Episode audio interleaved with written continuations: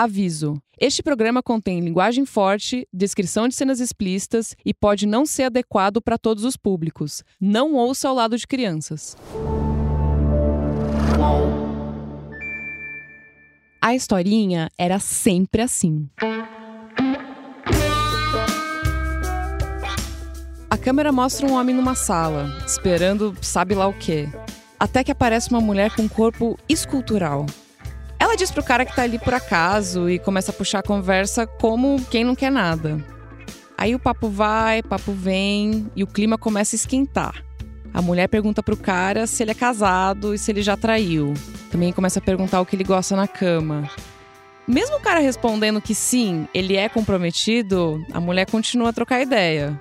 E ela fica fazendo um charminho, passa a mão no cabelo, diz que é viúva e que está muito carente. Como eu nunca, nunca olhei para homem mais jovem. E você tá me tirando do sério, assim, eu tô. Oferecida? Tô encantada Que com você. isso, gente? Só que o cara não sabe que aquele papo tá sendo filmado e transmitido no palco de um programa de TV, onde a suposta traída tá assistindo tudo. Você que é muito bonita, porque realmente pra encontrar alguém Ele já tá com as mãos como na você, perna dela. que fale como você, se apresente como você. Gente, que intimidade Tem é essa essa, presença. gente? E com todo respeito, esse corpo. Começou a elogiar. Você Safado! percebeu no meu E ele não corpo? é? sabe que ela é atriz. Ele Muito. pensa que ela é dona não de um antiquário. Não tem como não perceber mesmo. Eu procuro. A câmera volta a filmar a sala, onde os dois começam a se beijar. A mão do cara desce no corpo da mulher, que é uma atriz contratada, e eles começam a se pegar forte. Olha só. Olha! Que isso? Meu Deus do céu! Gente, que filho da puta! Isso vou te contar. Ele partiu pra cima da atriz e a atriz começou a ficar meio. Você deixando Vocês vão ver o que vai rolar. aqui. Vocês vão ver o que vai rolar. O beijo evolui até a atriz tirar a roupa, ficando só de sutiã e calcinha. Tudo leva a crer que os dois vão transar ao vivo. Mas quando chega a hora H.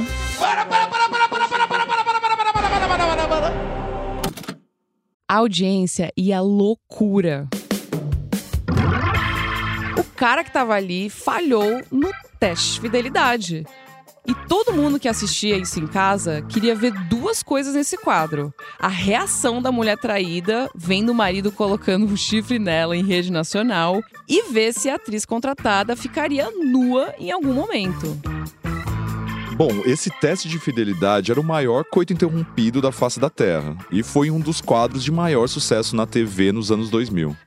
Passava na Rede TV e era apresentado por João Kleber, o cara do para, para, para, para. João Kleber dispensa apresentações, mas o que muita gente não sabe é que ele foi pupilo do Chacrinha, o apresentador que praticamente inventou a Rita Cadillac nos anos 70. Como você ouviu no episódio anterior, Chacrinha era um mestre da comunicação e sabia usar a sensualidade das chacretes para enfeitar o palco e atrair o público do programa.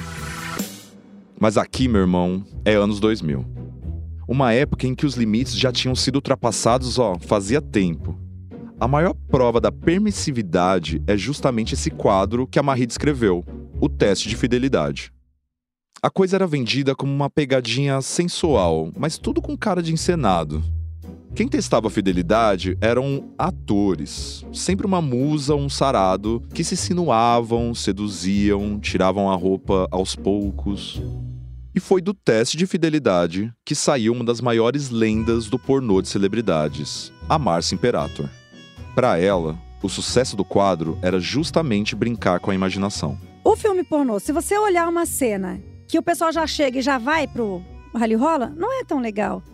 O legal é aquela coisa de, de sedução, de, de, né, aquela historinha que você vai, que você vem. Porque se a gente fechar os olhos e puxar na nossa imaginação, cara, isso vai nos excitando. Então era preliminar, que é um negócio. Tinha uma tensão sexual muito extrema, óbvio, né? Enfim, tipo, tinha aquela coisa, aquele jogo de sedução, aquele papinho lá. E aí acabava e Mas ficava. ficavam de calcinha, sutiã e, e cueca. É, mas é isso, né? O cara E- de pau duro dentro da cueca, querendo botar pra fora, enfiar em você. E Exatamente. Mas acaba quando o pornô vai começar, né? Acaba quando, quando seria pra começar o pornô. O sucesso da musa de João Kleber despertou a atenção da Brasileirinhas, óbvio. E não demorou para ela se tornar estrela da casa em 2005, no auge dessa fase das celebridades. A carreira da Márcia como musa da TV e a estreia dela como estrela pornô sacramentaram um casamento bem estranho que aconteceu entre a TV brasileira e a indústria pornô nos anos 2000. Depois da fase de puberdade dos anos 90, o Brasil chegou à fase adulta testando os limites entre o sexo, a TV e as celebridades. E a Márcia Imperator foi o maior símbolo dessa união. Eu sou Marie Declerc. Eu sou o Thiago Dias e esse é o podcast Brasil para Maiores, uma reportagem em áudio do Waltab que resgata a explosão da pornografia brasileira e o surgimento do pornô de celebridades.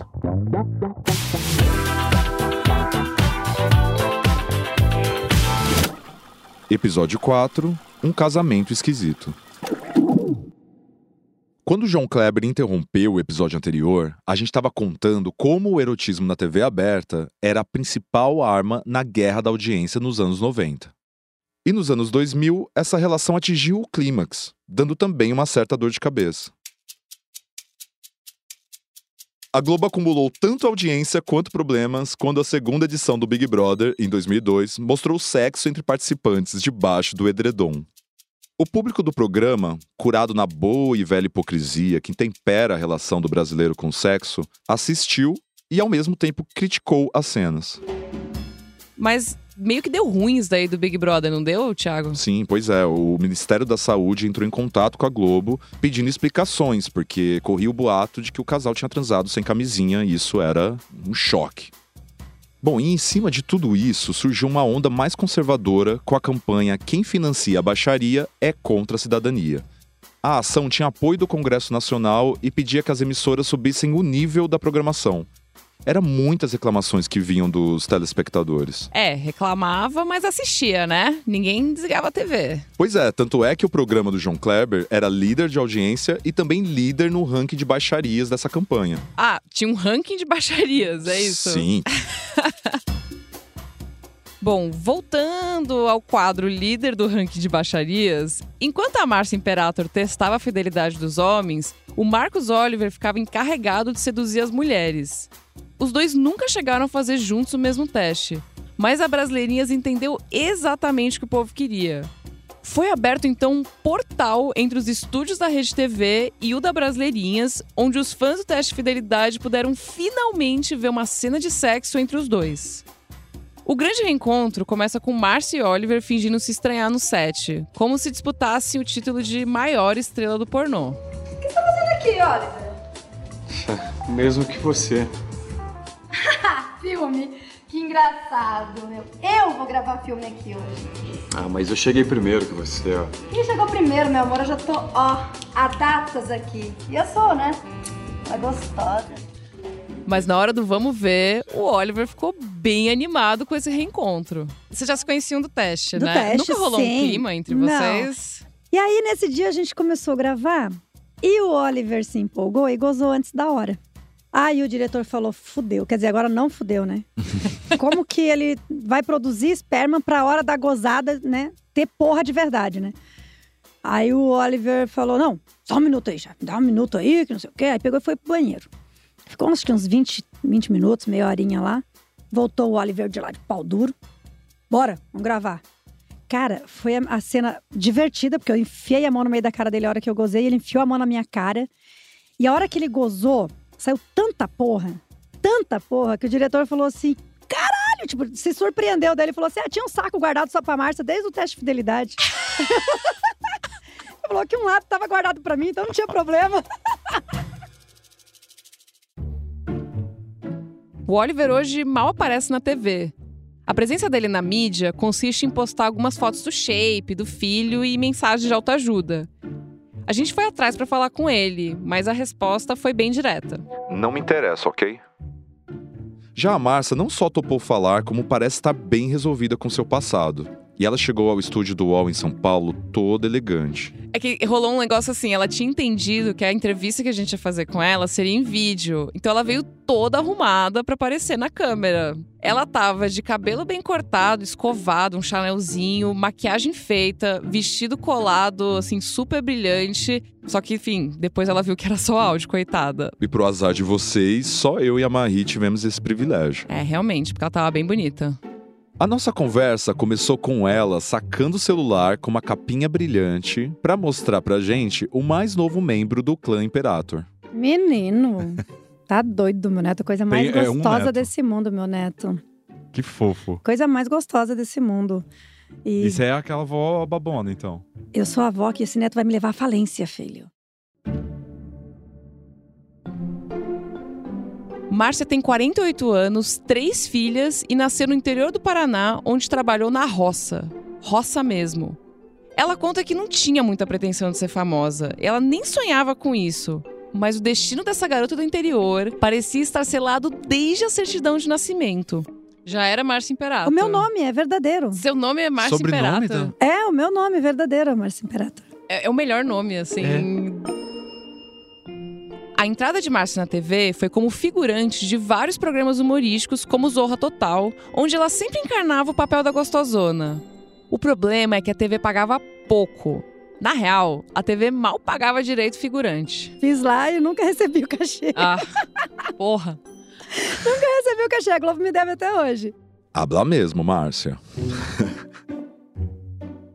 Teve uma ocasião, inclusive, que quase fez a carreira dela decolar na Globo. Ela estava no aeroporto, acompanhando uma amiga, quando foi abordada por três caras. Um deles não era qualquer um. Tava sentada na, na, na lanchonete e aí tinham dois caras mais jovens e tinha um senhor, né? E aí esse senhor não parava de me olhar e os três não paravam de me olhar. Eu até virei assim para minha, as minhas duas amigas, eu falei assim, para quem será que eles estão olhando, né? Será que é para mim? Será que é para vocês? Eu falei, tá meio indiscreto já o negócio, né? Aí o cara pegou e fez assim, tipo, me chamando. Eu falei, eu? Ele, é. Aí eu falei, é a mesma distância. Eu ia aí ou você vinha aqui. Não me levantei, fiquei sentada. Ele levantou, ele tava com uma bengala, ele levantou, ele veio de bengala até do meu lado. Aí ele falou: Você me dá licença? Aí eu falei: Depende. Ele pegou meu rosto assim, ergueu pra eu olhar pra ele. Aí ele falou: Você tem o rosto mais lindo e perfeito pra televisão. O teu formato de rosto é difícil encontrar. Tem um rosto perfeito. Aí eu falei: Tá, tudo bem, obrigado. Né? Tipo. Aí ele pediu pra esses caras me passarem o contato dele. Ele falou: Se um dia você for pro Rio de Janeiro, me procure que eu quero fazer um teste de vídeo com você. Eu falei, tá bom, mas exatamente onde no Rio, né? Ele falou no Projac. Eu falei, oi? Ele falou, sim, eu trabalho no Projac. Aí o cara olhou pra mim e falou, você não sabe quem é ele? Eu falei, desculpa, mas não sei. Aí ele é o Carlos Manga. Na hora, falei, quem é Carlos Manga? Tá bom.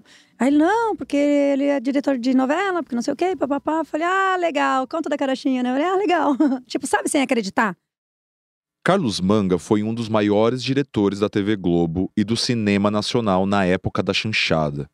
Ele morreu em 2015, mas anos depois, quando muitas mulheres ficaram mais confortáveis para falar de assédio, a atriz Luana Piovani revelou que Manga pediu para que ela sentasse no colo dele. Ela conta que recusou o pedido e, por causa disso, perdeu o papel numa novela. A Márcia conheceu Carlos Manga naquele dia do aeroporto e nunca mais viu ele de novo. Mas olha só, Curiosamente, quando ela contou pra gente como entrou na pornografia, o nome dele voltou a ser citado. E quando que é que chega essa fase, então? Que fase? É, ah, justamente de filmes, filmes adultos. Quando eu saí do João Kleber. Aí eu recebi o convite desse menino que fazia a assessoria do, do Manga, porque o Manga pegou e falou pra ele: tem uma menina com nome assim, assim, assado, vai trabalhar com ela. Só que o cara era um pilantra, o Manga não sabia. Ô, Manga, por favor, né? Inclusive, essa cena do aeroporto lembrou a gente da figura dos olheiros do pornô, que viajavam pelo país em busca de novos talentos. Isso nem existe mais, só que o approach desses caras era muito parecido. Começava sempre com: você é muito bonita, seu rosto fotografa muito bem. Ouvindo essa história da Márcia, a sensação que ficou pra gente é que realmente existiam umas zonas cinzas, meio esquisitas nos bastidores da TV.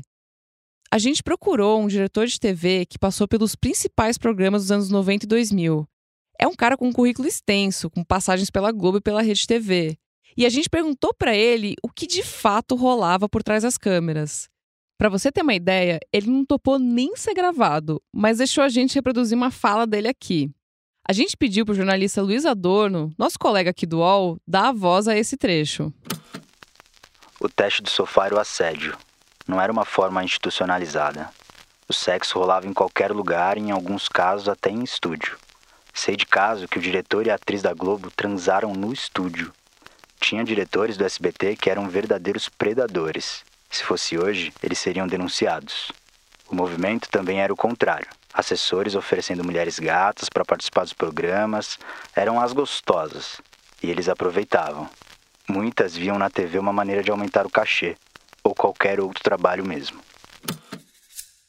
Não foi coincidência o boom de gostosas de TV nesse período. Essa simbiose entre assessores e mulheres bonitas era bem comum mesmo. Porque era assim: a TV usufruía da beleza da sensualidade delas e elas usavam a TV como vitrine para aumentar o cachê de outros trabalhos. O Cacau Oliver, que foi mentor de muitas subcelebridades dos anos 2000, disse que essa superlotação de musas servia bem à audiência. Como muitos disseram aqui, a imaginação pode ser bem mais potente do que uma cena explícita. Nós olhamos para os anos 2000, que você percebe que o erotismo em cima da mulher fazia parte é, do horário nobre da televisão, né? Com os quadros, como a banheira do Gugu, como a, a, as personagens que faziam parte da imaginação uh, das pessoas, né? Como feiticeira, tiazinha. Você percebe ali que a mulher realmente naquela época, que o erotismo em, em cima da mulher fazia parte, né? Até porque nós viemos do carnaval, nós temos isso no nosso sangue, no nosso berço. Então, pra gente, aquele erotismo ali, ele soava como familiar, né? Até porque é algo do nosso cotidiano, né? Essa explosão de corpos seminus e brincadeirinhas bobas ajudou a fortalecer o casamento entre o mercado do sexo e o entretenimento tradicional. A Bruna Ferraz é um dos maiores exemplos desse intercâmbio. Ela foi uma grande estrela da Brasileirinhas por 10 anos, mas a carreira dela começou na TV. Ela participou até da banheira do Gugu. Ô, Bruna, e você, você tem lembrança de quando foi que você percebeu assim, nossa, eu tô famosa? O que, que aconteceu assim? Que situação? Foi que da Rede TV. Você foi chamada para gravar? Como é que foi? Não, quando eu fiz o teste de fidelidade Ah, ali, então que abriu mais portas. Além de já tinha feito a Gata Molhada, já tinha ido na Globo. Então, assim, depois do teste de fidelidade que eu resolvi fazer o filme, aí sim que eu aí fiquei falando, agora sim que eu. E depois que você fez pornô, como é que era sair na rua? Aí o povo tudo, tudo. Você é a Bruna Ferraz. Eu sentado em qualquer lugar, comendo, ou em pé, qualquer lugar. A Brasileirinhas virou um ponto de encontro de todas as subcelebridades em busca de fama e grana. Toda semana, uma pseudo-celebridade surgia no catálogo da produtora. Qualquer pessoa virava famosa. Bastava aparecer uma vez na TV, ficar pelada em algum lugar público ou ter o mesmo sobrenome famoso. Por causa da Rita Cadillac, apareceu uma suposta sobrinha, a Cleo Cadillac, mas ela nem é da família, só pediu a bênção da dançarina para utilizar o mesmo sobrenome. Já a Gretchen ajudou o filho Tammy a integrar o elenco em 2006. Quem trabalhou nessa parceria contou pra gente, em off, que a produtora não estava nem um pouco afim desse contrato. O motivo foi que, na época, antes da transição de gênero, Tammy tinha acabado de assumir publicamente a homossexualidade. Tava de cabelo curto e tal. Na visão da Brasileirinhas, aquilo desagradaria o público masculino. Eles acabaram então oferecendo o que essa fonte diz ter sido o cachê mais baixo da época. Tammy, no fim, contracenou com Júlia Paz, apresentada como sua namorada. Tem gente que diz que o namoro foi sério, outros acreditam num golpe de marketing. Na dúvida, o público comprou a ideia do namoro. O clã da Gretchen na Brasileirinhas aumentaria ainda mais quando Carol Miranda, sobrinha da rainha do rebolado, entrou no casting. Além dos parentes, reais ou inventados, os escândalos sexuais com famosos também eram uma fonte de potenciais novas atrizes. Foi assim com Andréa Albertini, uma das travestis envolvidas numa polêmica com o jogador Ronaldo Fenômeno. O filme dela se chamou Ela é um Fenômeno e saiu pela Ícaro Studios, produtora dedicada a filmes gays. Andréa morreu em 2009. De fato, a vida pessoal do Ronaldo parecia inspirar os roteiros mambembes do pornô nessa época. Foi o que fez Vivi Brunieri, ex-affair do jogador, receber vários convites para fazer pornô.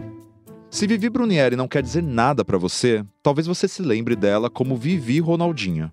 Esse foi o apelido que ela ganhou depois de um breve romance com o crack. O sobrenome artístico levou ela a posar nua e até gravar um CD com a dupla As Ronaldinhas. E quem as Ronaldinhas, ligar pro nosso empresário, o telefone é 071 962 7701. É o mesmo empresário do El Chan. Vamos lá então, vamos lá. Ô, Leandro, você segura ela, hein? Segura ela, vamos ver. Vamos ver quantos sabonetes a Ronaldinha vai pegar. Atenção, um minuto, tempo! Tá valendo! Bom, se tem sabonete envolvido, você sabe que a gente tá falando da banheira do Gugu, parada obrigatória das musas da TV. E o salto da telinha pro pornô não demoraria para acontecer com a Vivi. No ano de 2006, eu tinha estado no Brasil. Uma outra produtora chamada Brasileirinhas, é o dono, pediu para marcar uma reunião comigo. Eu fui. Na época estava no auge é, Rita Cadillac, Gretchen, Alexandre Frota, é, esses artistas gravando filmes adultos. Então, foi uma forma assim dele quase me convencer a fazer, mas na época eu estava namorando e na época ele falou: "Não, não faz isso não, não é legal". Então, como eu também financeiramente não estava precisando, eu decidi não fazer, né? Vivi disse não para Brasileirinhas, mas dois anos depois disse sim para outra produtora, a Sexy. A gente não tá falando da revista Sexy, a gente tá falando da produtora Sexy que escreve com 3x. Passou que eu estava com 32 anos, nunca tinha recebido uma proposta milionária, porque eu sabia que com a gravação das cinco cenas eu ganharia no mínimo meio milhão. Então a Playboy não me pagou isso, eu nunca fechei um, um contrato com uma empresa que me pagasse meio milhão de reais nunca. Então ali eu vi, né, uma oportunidade, tudo que eu exigi, né, dentro das cláusulas, coisas que eu falei que não faria, que seria é, ter relação sem preservativo, é, sexo anal também não faria. Tudo isso eles aceitaram. A Vivi morava no Japão e conseguiu fazer a produtora pagar não só a passagem dela, mas de toda a sua família. Como eles disseram que eu ficaria no Brasil no mínimo 30 dias para gravar as cinco cenas, né, que foi o que eu assinei. Então eu falei que eu não teria condições de viajar sem os meus filhos. Na época, o meu filho tinha cinco aninhos, a minha filha é, sete meses, quando eu assinei o contrato. Então, eu precisaria levar o meu padrasto, que é uma pessoa que me ajudava muito, avô do coração, né, dos meus filhos, e a minha mãe, que também já fazia alguns anos que não voltava ao Brasil, eu gostaria que ela fosse. Então, eles aceitaram, pagaram foram buscar a gente no aeroporto, toda a equipe, fizeram algumas filmagens, né, minha chegada. Depois fomos para um flat nos jardins, ficamos ali. Então, eles tiveram todo cuidado. Eu não posso dizer assim o contrário, porque seria é, injustiça da minha parte. Na época, a Vivi chegou a gravar com um sósia do jogador, mas o Ronaldo verdadeiro entrou na justiça proibindo a veiculação. Hoje, a Vivi Brunieri é evangélica e missionária no Japão, onde mora com os dois filhos. Apesar da mudança radical de vida, ela fala bastante sobre aquela fase do pornô, até como testemunho para sua conversão. Mas o mais comum é fazer como a Gretchen, que depois da sua estreia em 2006, avisou que não falaria mais sobre o assunto. A Gretchen aceitou gravar as cenas desde que fosse apenas com o então namorado, o músico Guto Guitar, um dos maiores incentivadores dessa nova empreitada. O filme foi gravado num hotel luxuoso no Recife e começa com Guto tocando guitarra e chamando Gretchen pro estúdio. Sabe que eu te amo, pô. Na verdade, eu passei o dia todo nervoso. A gente não namorou de manhã, não fez nada de tarde, só correria, só trabalho. Não sei ficar sem você. Quase não há diálogo no filme. O Guto é quem aparece mais animado e falante, bem diferente da namorada. A carreira da Gretchen no pornô foi tão curta quanto sua relação com Guto, que terminou dois meses depois do lançamento do filme. Das raras vezes que Gretchen falou sobre o assunto, ela revelou um desconforto muito parecido com o da Rita Cadillac durante as gravações. Para mim, isso mostra que fazer pornô não tem nada a ver com dinheiro fácil, especialmente quando você é mulher. Queria saber, Gretchen, na hora que você estava gravando ali aqueles filmes, você conseguiu sentir algum tipo de prazer? Muito pelo contrário. Quando eu terminava cada cena, eu ia para o chuveiro chorar, porque eu me sentia extremamente invadida e fazendo uma coisa que eu não queria. Eu desisti. Chegou um momento que eu disse que eu ia parar. Eu, eu cheguei ao momento de chamar o diretor e dizer que eu não ia fazer mais. E aí ele conversou, pediu para parar a gravação, deixou para o dia seguinte, pediu que eu me acalmasse, que ele não ia pedir que eu, que eu fizesse nada que não fosse da minha vontade. Nessa mesma entrevista, a Gretchen confirmou outro padrão na história das mulheres que entram pro pornô: a necessidade financeira. A surpresa aqui fica por conta do tamanho do cachê. Muitas notinhas de fofoca disseram que o cachê foi um milhão e meio, mas a própria Gretchen revelou em 2012 um valor um pouco menor. Mas Quanto foi? Foi um milhão. Um milhão. Isso. Então a minha pergunta foi: por que você decidiu fazer esse tipo de filme? Eu decidi porque eu tinha um problema para resolver para ajudar os meus filhos. E qual era esse problema? Eu precisava sustentá-los. Ainda assim, foi um dinheiro e tanto nunca pago antes na pornografia brasileira. Um milhão de reais, o mesmo valor de um prêmio de Big Brother da época. Hoje, isso daria mais de 3 milhões de reais. A gente quis confirmar esse valor com Clayton, o dono da Brasileirinhas, mas qualquer número relacionado a essa época, ele mantém trancado naquele bendito armário amarelado do lado da mesa dele. Foi um milhão e meio mesmo? Cara, não, não tem como te dizer, os dados são sigilosos. Ah, ok. Os contratos Mas, todos têm tipo, cláusulas sigilosas, tá, de- que foi da época do Alvarenga. Eu não participei das negociações, Uhum, né? uhum. O contrato tá aqui, nos mas arquivos infelizmente aí. eu não posso. É, gente. O contrato tá aqui, tá aqui Lei de guardadinho. acesso à informação. É, ó, ainda fica escondidinho Aí, ó. na minha sala pra ninguém mexer nisso aqui. Sério, nem o número de vendas de DVDs a Brasileirinhas deixou público.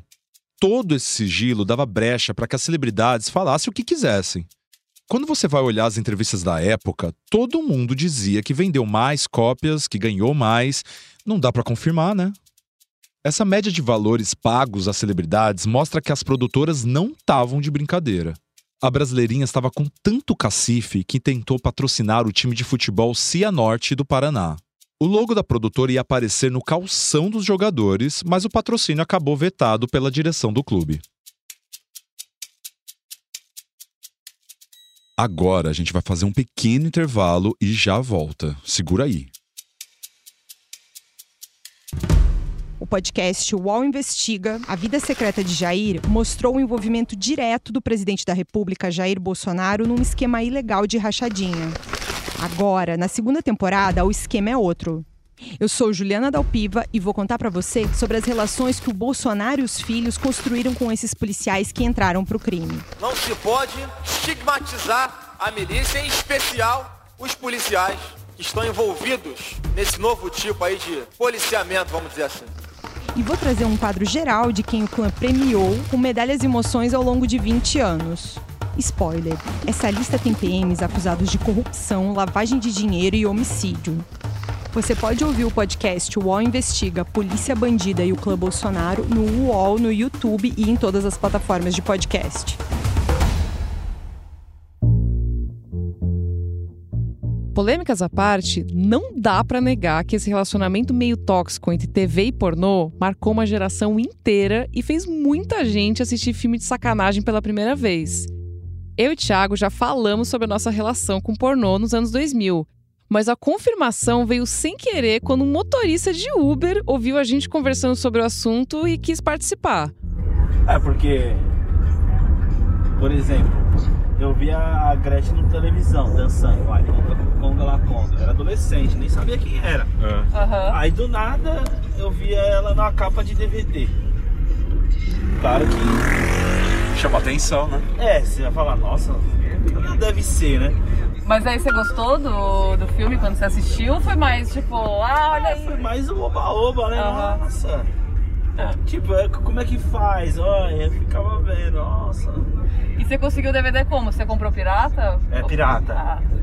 Mas aí, a É. partir das famosas, você foi atrás das outras, aí você foi conhecendo mais. Não, aí você vai conhecendo o mundo, né? Aí você vai vendo que nem sempre as famosas são as melhores, né? É que as famosas chamam atenção por, pelo fato de você, de ela estar sendo exposta na, na televisão, na rádio, ou em qualquer lugar, né? Algum meio de comunicação. E aí você fala, nossa, como que deve ser ela? Como que deve ser o negócio dela? Tipo, você acha que é diferente por ser celebridade, você acha que é coisa de adolescente. Às vezes eu esqueço de mencionar isso quando tô contando essas histórias para um pessoal mais jovem. Mas eu acho que muita gente esquece que a TV dos anos 2000 ainda era um dos principais meios de comunicação da época. A gente realmente só se informava pela TV, inclusive nas fofocas de celebridades. Rede social era só scrap no Orkut e olhe lá. E nesse stick puxa dos limites que a gente estava falando, passou muito conteúdo duvidoso. A gente tá falando de misoginia, homofobia, racismo e transfobia. O programa Pânico na TV conseguiu atingir um nível concentrado de chorume no quadro Vou Não Vou, que consistia nos caras indo à praia e ficar colando adesivo nas mulheres. As mais padrãozinho ganhavam um adesivo escrito Vou. Já as mulheres fora do padrão ganhavam um Não Vou. Vou e não vou. É a promoção? Não vou. Nem eu. Acertou também não. Nem pagando. Eu aqui, fácil. Aí. Fica quieto. Vai aonde? Olha a linhagem, depois te falo. Ué, você vai, mendigo? Nem pagando. Atenção, pose pra foto, vocês dois sorrindo. A Rede TV era um hub desses conteúdos questionáveis. Outro programa que criou vários precedentes problemáticos foi o Super Pop, da Luciana Gimenez. O programa seguia uma receita bem clara. Era expor os convidados, colocando eles na berlinda, enquanto se criava um clima bem de falso debate. Inclusive, tem uma certa pessoa, muito conhecida pelas suas falas racistas e machistas, que foi bastante chamada pela produção do Super Pop nos anos 2010. Tudo em nome de uma dita polêmica, com muitas aspas aqui. Hoje, ele é ex-presidente do Brasil. Então eu vou falar boa noite para ele, que está aqui, deputado federal. E ele é contra a união estável, quero dizer logo, Jair Bolsonaro. Bem-vindo, Jair. Obrigado, eu espero continuar sendo aplaudido ao longo do programa. Ô, Bolsonaro, você emagreceu? Eu tô emagreci sim, eu parei. A Bianca Soares, que fez um filme com Frota e foi a primeira transexual a participar de um reality show no Brasil, lembra muito bem o que acontecia quando topava aparecer nesse tipo de programa. Olha, gente, eu falo, se fosse hoje em dia, teria muita gente que teria sido processada. Com Luciana certeza. Gimenez, principalmente, eles colocavam, eles pegavam fotos da minha genitália, ia mostrando na plateia com Meu a Deus. foto de qualquer coisa. É, tirou foto, qualquer coisa. Olha isso! E mostravam, e mostravam assim. É, isso que eu queria te perguntar, porque, assim, hoje em dia, acho que a tratativa mudou, né? Um pouco, né? Imagino, Muito, né? muito. Só que na época era uma, era uma violência, né? uma violência, era degladiação.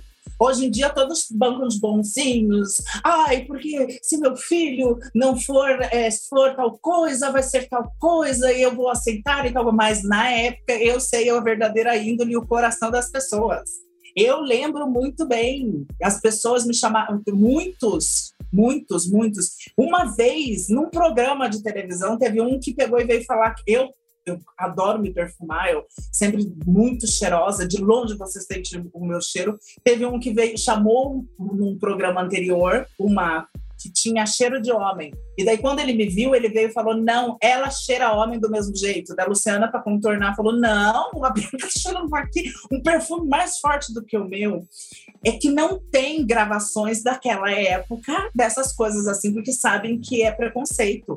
Era muita degladiação, muita. é, queriam formar a chacota. Só que eu sempre tive uma postura muito forte. A Rita Cadillac passou por uma experiência parecida no Super Pop. Uma vez eu fiz e aí eu falei, oi? Tchau, fui. Aí veio Luciana atrás, veio todo mundo atrás de mim. Rita, não vai embora. Já fui, tchau.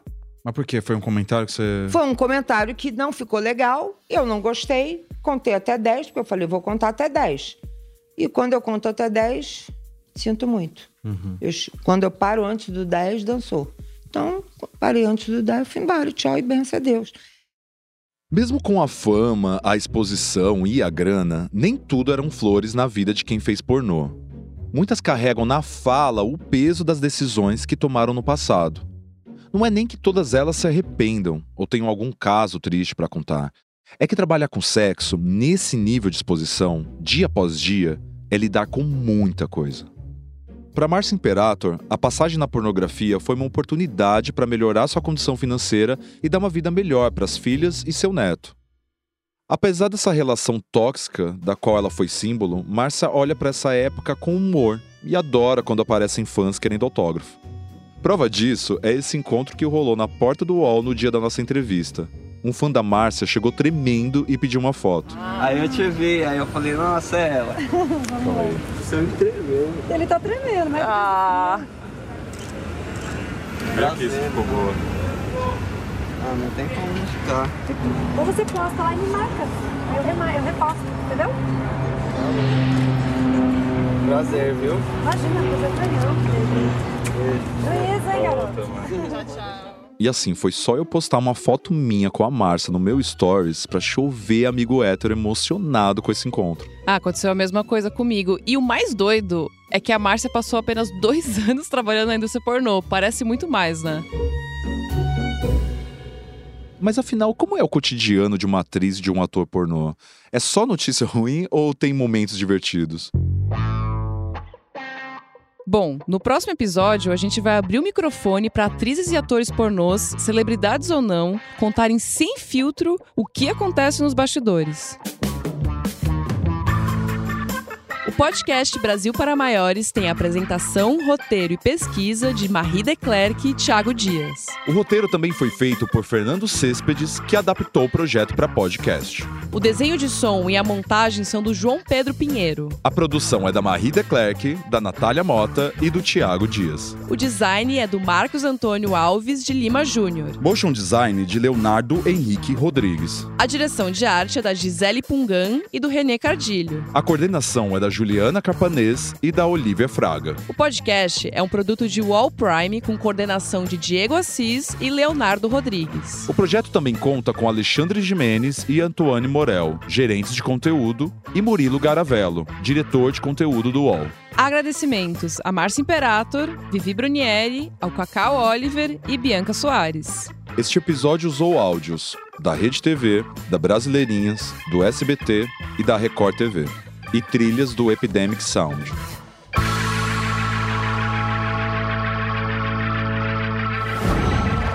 Qual?